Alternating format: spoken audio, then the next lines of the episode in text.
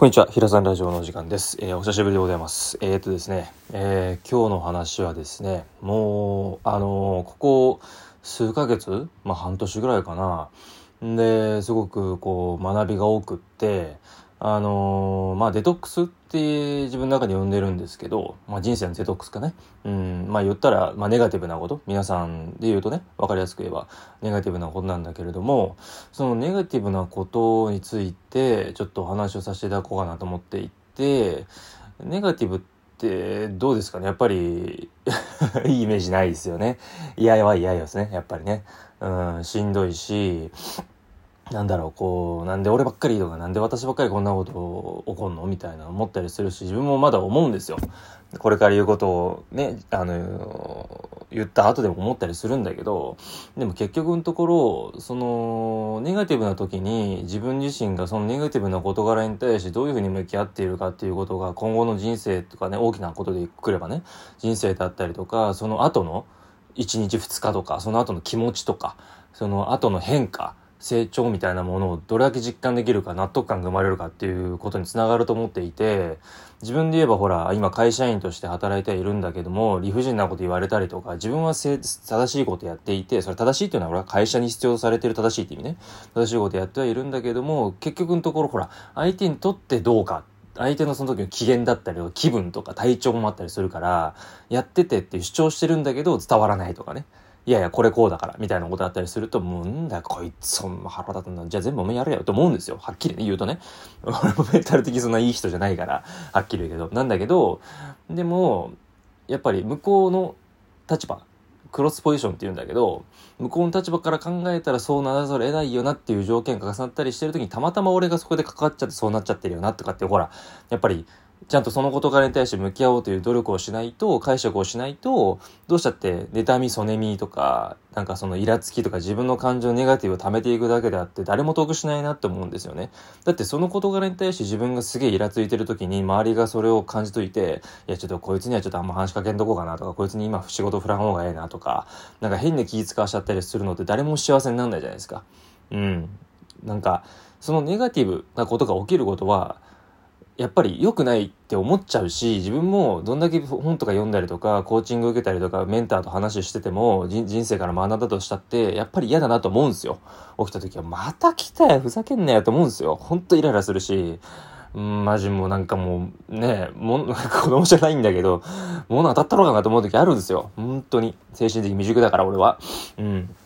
と思って生きてるし、誰も未熟だと思って生きてるからなんですけど、まあそれは置いといて、なので、あのーネガティブが来た時に、最近やるようにしてるのっていうのは、うーん、もうただただ流れるのを待つっていうことももちろん大事なんだけど、一番は、それと向き合ってみるってことです。思いっきり。うん、それしか考えないぐらい。てかそれしか考えられないぐらいのことで、ガチッと向き合ってみるっていうことをするから。まあ受け流すことも大事なんだけど、受け流しちゃいけないようなこともあったりするんですよ。それは自分の感覚だから、皆さんがご自身で、あの、感じ取ってもらえれば結構なんですけど、俺自身は、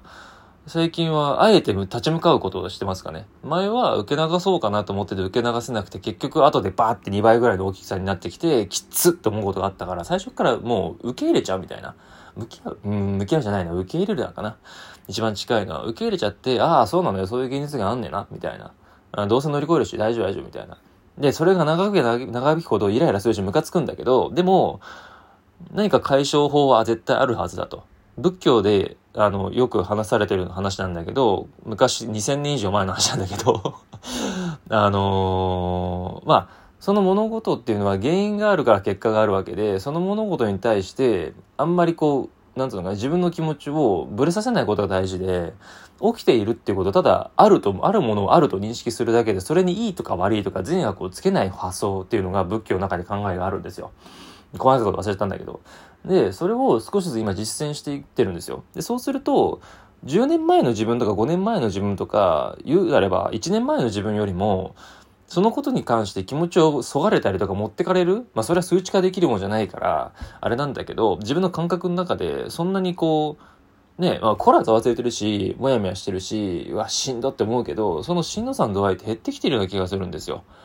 うん。だからその受ける物事に対してっていうのを解釈を変えるっていうことですよね。ただある。悩みがあんねやなって。ああ、あっていいんだな。あって叱るべきことだなって。これは自分にとって必要なことだから、じゃあとりあえず置いとくでもいいし、なんかこう、なんだろう、とりあえず正しい方向性って仏教で言うんだけど、自分がどうしたいか、どういうふうに生きていきたいか、これをどう捉えるかって自分の勝手じゃないですか。ほら、天気とか、その事故とか、うん、なんだろう、人の発言とか言動とか、うん、世の中のその経済状況とかっていうのって俺らがコントロールできることじゃないじゃないですか。どこの親に生まれるとか、どこの家庭とか環境とか、どこの国に生まれるかって、ね、自分の身体的特徴とかっていうのも自分がコントロールできることじゃないじゃないですか。まあ、整形とかは別よ。後でできるけど。でも、自然でナチュラルな、その、オーガニックな自分として生きるためには、それは、ね、ちょっと不健不健全って言っちゃそれは整形した人失礼か、あれかもしれないけど、なんか、そういうことに関しては、コントロールできないこととしてちゃんと、もう、そうなんだねって。もう認識して受け入れちゃう。反発しない、抵抗しないみたいな。で、ネガティブなことに対しても、俺はまあ両方取っちゃうんだけどね。ネガティブ取っちゃったり、ネガティブっていうか、ごめんなさい、言葉間違えた。えっと、受け入れて、そのままあるもの、あるというふうに受け入れることもあるし、これはガッツし向き合ってガッてこう抵抗していくじゃないけど、なんて言ったらいいのか、ちょっと矛盾が生じちゃうんだけど、その時と場合によって自分の気持ちがその、に従うじゃないけど、ネガティブに対してはそういうふうに向き合う方法っていうのは何個か持っといた方がいいだろうし、あんま考えるそうねなってことはするってしちゃってもいいし、ある、ちょっとなんか、そのままあるもので放置しといてもいいなってことはあるんだな。あ、そうなんだ。へえ、じゃあ俺これ今やることはこれやるみたいなでもいいし、あのー、さっき言ったその抵抗と矛盾しちゃう子なんだけど、立ち向かうみたいな。とりあえずこういうことに関して自分がフォーカスして集中してやっていこうと、この課題はちょっと人生において必要だから、これは立ち向かわなきゃダメだな、みたいな。あるものあると認めるだけじゃダメだなって思う時ってあるんですよ。物事によってね。多々あるんだけど。だから、うん、その時その時で自分が成長する、うん、かん、なんか、なんつったらいいのかな。うん、ちょっとごめんなさいね。言語がちょっとできてないんだけど、はっきりしてないんだけど、なんて言ったらいいのかな。うん、用途によって自分のその解釈の仕方とか、その後の舵取りっていうのは自分で決めていいってことかな。うん。俺は自分の気持ちに、こう、やっぱ素直に生きるって決めてるし、少しずつできること。をやっていってるのでネガティブに対しての解釈の仕方とかその後の行動とか正しい方向性とかっていうのは皆さんで自由に決めていただきたいなっていうのがあってただおすすめとしてはあんまり抵抗するとかそういうのにガッツし向き合うと俺みたいなねちょっと特殊なやり方するよりかはまあエネルギー使うからね。あれなんだけど疲れちゃうからあんまり良くないんだけどあるものあると認めてああそうなんだってあ分かりました。じゃあ次は私はこうします。でいいと思うんだよ。全然それでやっていけるし、シンプルに生きていくっていうのはものすごくもう仏教はもう2000年前のブッダっていう、まあ皆さん知ってると思うけど、仏教ね、あの広めた人なんだけど、その人ね、うん、の考え方の本とかいっぱい出てるから、まあこのね、あのー、ラジオとかでも前にね、結構前に紹介したんだけど、まあ、あの、反応しない練習っていう草薙龍春さんっていう方が書かれたね、あのー、本があるんだけど、それちょっと俺 会社用と家用でかあの読んでるぐらいでさ、もうバイブル本でしんどくなった時とか、ほら妄想したりとかするじゃない人って。に変な妄想とかいかがわしい妄想とかさもう外で言えないようなこととかさなんかそういうことあったりするとさやっぱり自分を見失ったりするわけですよ。人がこう言ってんじゃねえかこう思ってんじゃねえかとか自分はこう見られてんじゃねえかとかってメンタル落ちた時って思っちゃうんですよ。こんだけ本ので勉強したりとかメンタル勉強したって。人間だから。でめっちゃ未熟だから俺って。うん。だからそういうふうにこうそういう本を読んでみたりとかあとは本当単純にもうなんだろうあのーまあ、瞑想するとか、なんかそういうふうにして、うん、ネガティブとこううまく付き合っていってほしいし、あの、一つ確定してることがあって、あの、俺もあったんだけど、まあ、先々週ぐらいだったかな、もっと前か。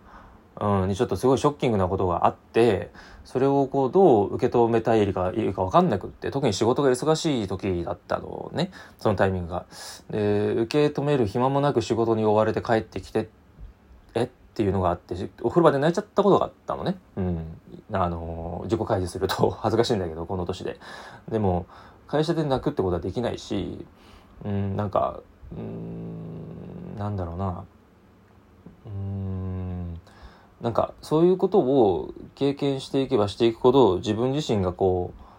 う、うん、広がっていくっていう感覚はあるから、辛いんだけど、どっか深いところでは大丈夫って思えてる自分がいるから、なんか